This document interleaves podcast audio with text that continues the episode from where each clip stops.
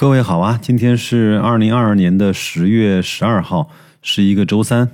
最近呢，很多人在聊几个话题啊，海天、招商银行跌破了三千点等等等等的这种热门的事件吧。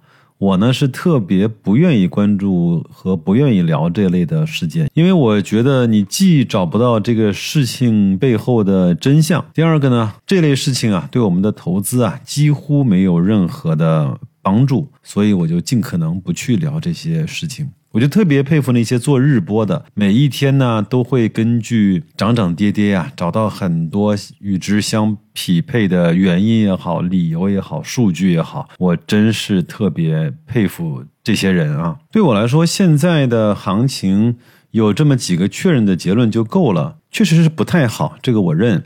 第二个呢，它是不是在相对的底部呢？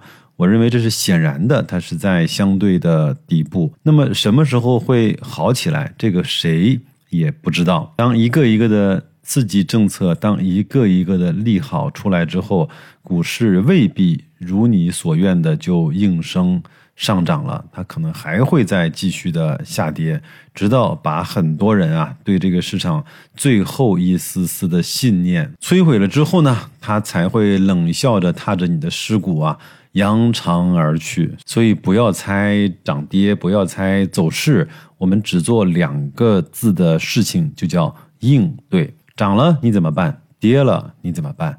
在什么地方你认为它是底部？在什么地方你认为它是正常的一个区间？在什么地方你能不能具备一点点那个众人皆醉你独醒的，在狂热的时候对着自己冷静说话的意愿和能力呢？所以这些更热门的话题啊，留给其他人去聊吧。我呢是在国庆节期间啊，看到了雪球一位活跃的球友叫流水白菜，他经常会发一些帖子，质量还都挺高的。那我呢也会时常的去看他发的一些文章。他那篇文章呢是给了我非常大的触动和深深的思考。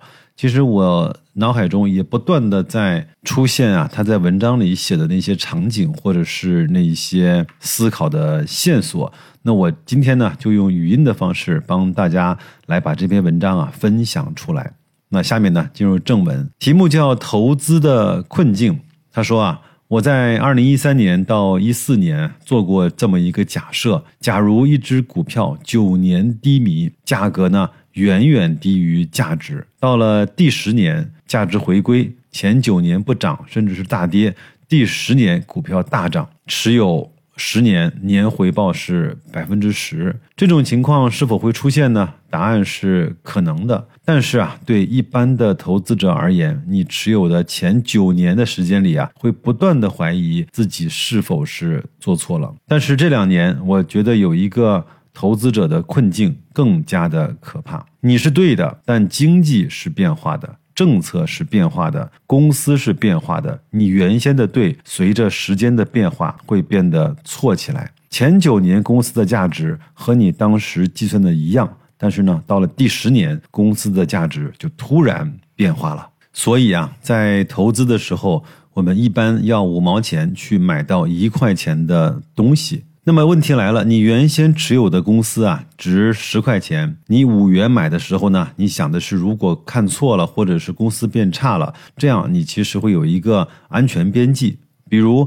过了几年，公司的价值很不幸没有增加，反而从十块钱变成了六元。那么你当时买的五块钱的价格，你依旧是有安全垫，依旧可能产生好的回报。但事实呢，是公司的价值从十元变成了六元，但是股票的价格可能从五元变成了。两元，因为这个折价百分之五十变成百分之四十是完全可能的，甚至呢，对很多有 A 股和 H 股的公司啊，这几年就体验了这种疯狂的折扣。作为一个散户啊，你根本无法深入的去了解管理层，也无法知道他们的人品和他们的能力，你更不知道也许明天你觉得很不错的管理层就被换掉了。当然啊，更为麻烦的是，有些时候呢，你不仅要对现任的管理层啊需要打一个问号，而且呢，你还得期待啊下一任管理层的表现也能够不错。你还需要对上一任的管理层，甚至上上任的管理层，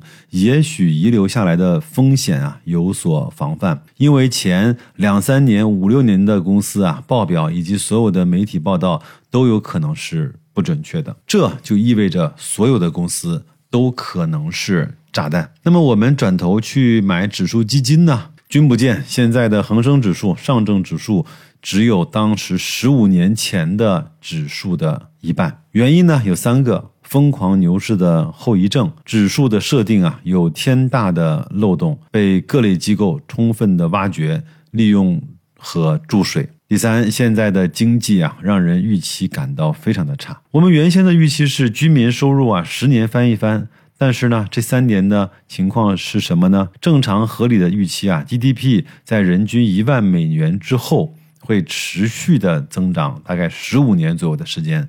但是呢，这三年的表现呢，更大的问题啊，未来会有怎么样的表现呢？虽然可能会出现九年不涨，第十年回归；虽然可能出现价值减少，价格跌得更多；虽然可能手上的公司被丢了炸弹。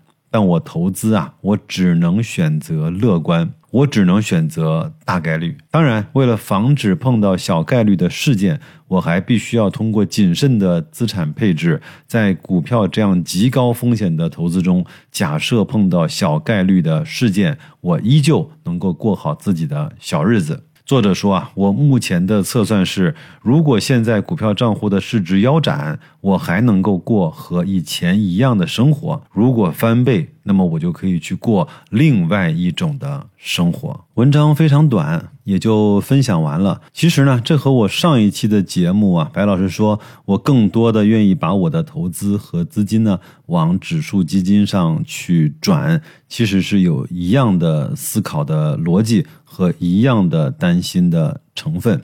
就像以前啊，父辈呢经常告诉我们说，越是开的时间长的司机。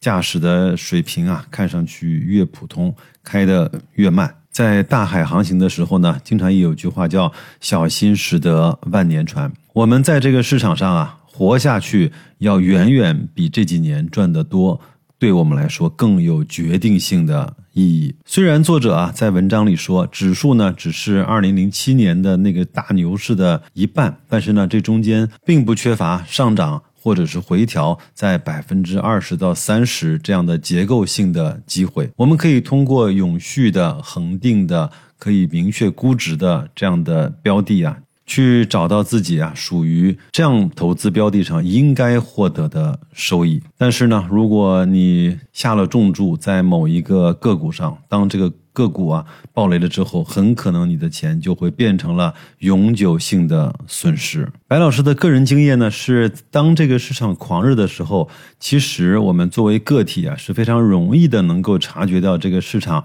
现在是已经出现了狂热的。但是呢，当一件事情开始变得糟糕的时候呢，你的感受可能只是这件糟糕事情的一小部分，或者是只是一个开头。而已。最后呢，把我自己啊经常说给我自己的一句话分享给各位啊：当我们在夜深人静、静坐独思己过的时候的那个踏实，要远远的有价值于在灯红酒绿、推杯换盏的时候的那个得意。我不知道我这么表达是不是够清楚，我也不知道各位有没有经历过这样的场景和心境。没关系。当你感到如芒在背的时候，当你感到如梦初醒的时候，回来给我这期节目点个赞就可以了。那就这样吧，祝各位啊，在十月份震荡的行情里面继续工作愉快，投资顺利，再见。